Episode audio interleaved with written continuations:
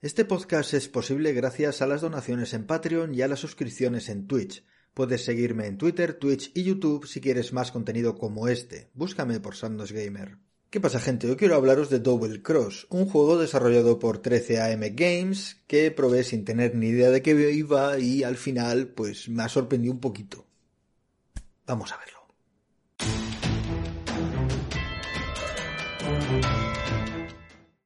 Double Cross es un plataformas 2D de acción de la vieja escuela, en el que pertenecemos a una especie de policía interdimensional que se ocupa de mantener a raya a todos aquellos que disponen de los avances tecnológicos suficientes para saltar de una dimensión a otra.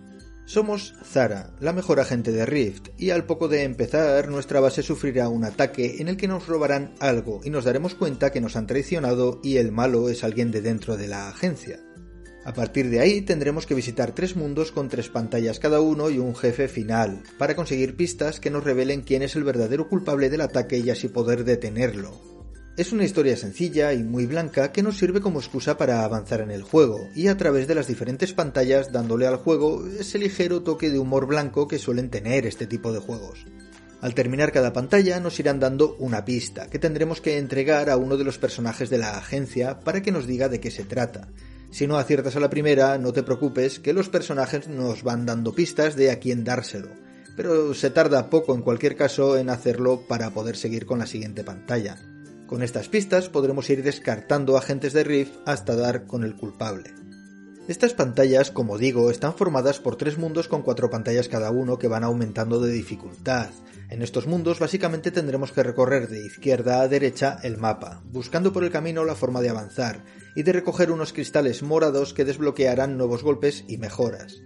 En todo momento sabremos cuántos de estos cristales hay en cada pantalla, de forma que si lo necesitamos podremos rejugar estos niveles para intentar conseguirlos todos, que a veces están simplemente delante nuestro y otras veces están más escondidos o en lugares de difícil acceso.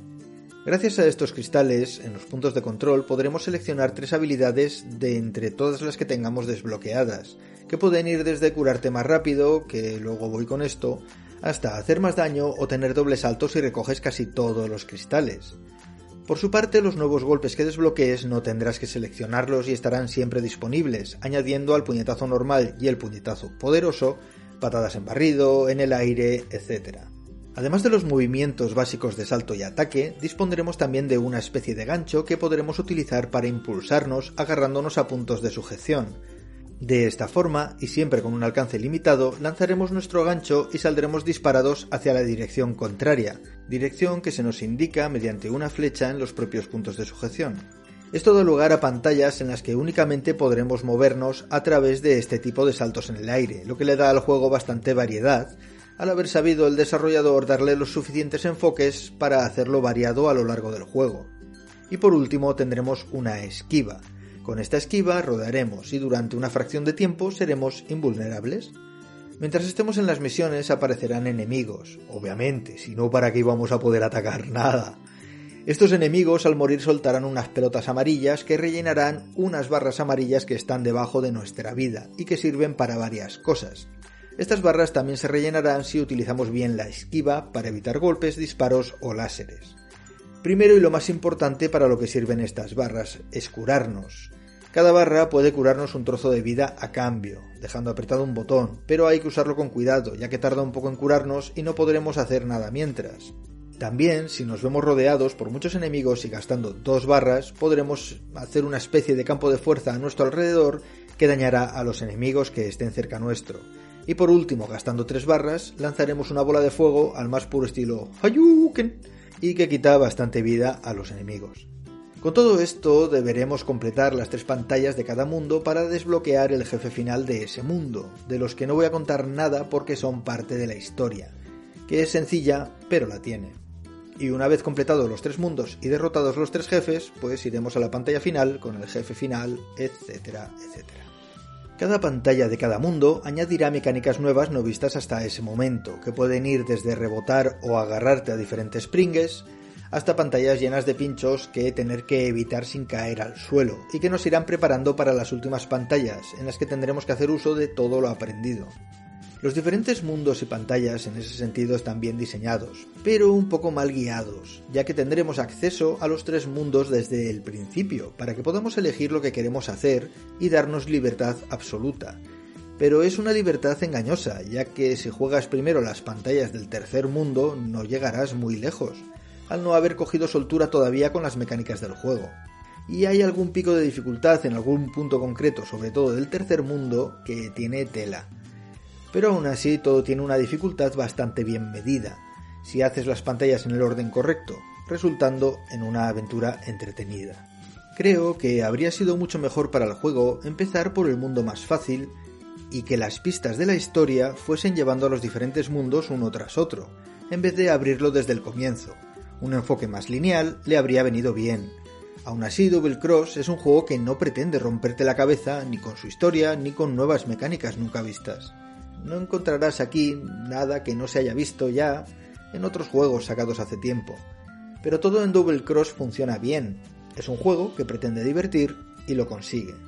Los gráficos del juego son correctos, tienen una estética de dibujo animado bastante resultona que no destaca pero hace el juego agradable.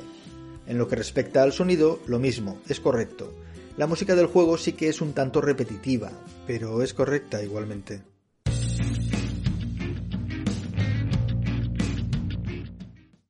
Me he sentido entretenido. Como he dicho antes, Double Cross no tiene grandes aspiraciones aparte de entretener y divertirte, y es un juego que consigue ambas cosas. Es un juego con una historia sencilla y unas mecánicas que no por vistas dejan de ser buenas. Todo funciona bien y pasas tus buenas 7-8 horas disfrutando del juego, con algunos puntos en los que podrás afrontar un reto mayor si así lo deseas, o hacerlo justo y tirar para adelante en un juego que no es demasiado difícil, pero sí muy disfrutable para todos los miembros de la familia. ¿Es rejugable? Sí y no. Puedes rejugar los niveles para conseguir todos los cristales y así poder mejorar tu equipo al máximo, pero no es realmente necesario para pasarte el juego. Además, tampoco hay coleccionables como tal que te hagan volver a rejugarlo. Puedes hacerlo también si quieres terminar las pantallas en menos tiempo, pero el propio juego no te invita a hacerlo. ¿Lo recomiendas? Pues sí, no veo por qué no. No es un juego que me haya fascinado, pero me he divertido, que es de lo que se trata. Desde luego, si te gustan este tipo de juegos de plataformas, como los de toda la vida, puedes tenerlo en cuenta.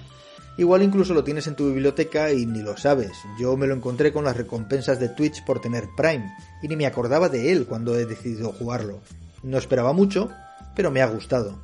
Y nada más, si te ha gustado, vamos a la ludocúpula, que he montado una fiesta espectacular. Vas a flipar. Si no te ha gustado, toma, el mocho y la fregona, tira para Pringuedal, que hay mucho que limpiar allí, ¿eh?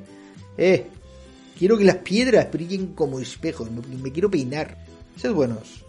Nos vemos, gente.